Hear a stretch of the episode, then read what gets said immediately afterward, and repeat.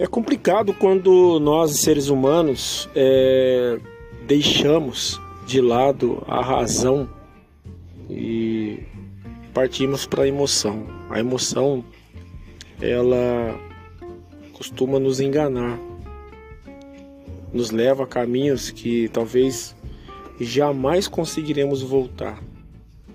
Então, meu conselho para você hoje, nesse sábado, dia 11 de novembro de 2023, é que você não deixe suas emoções tomarem conta de você.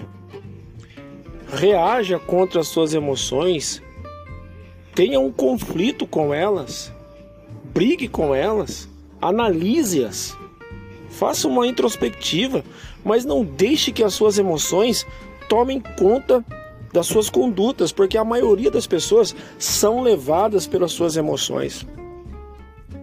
E as nossas condutas, elas dizem muito daquilo que estamos carregando dentro de nós, são as nossas emoções.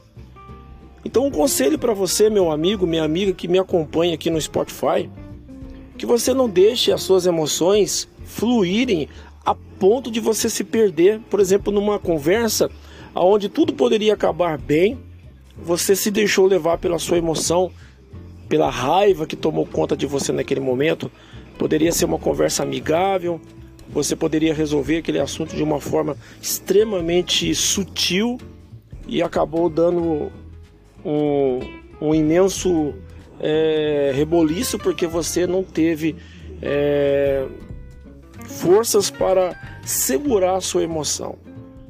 A emoção, muitas das vezes, ela é boa, mas muitas vezes não é.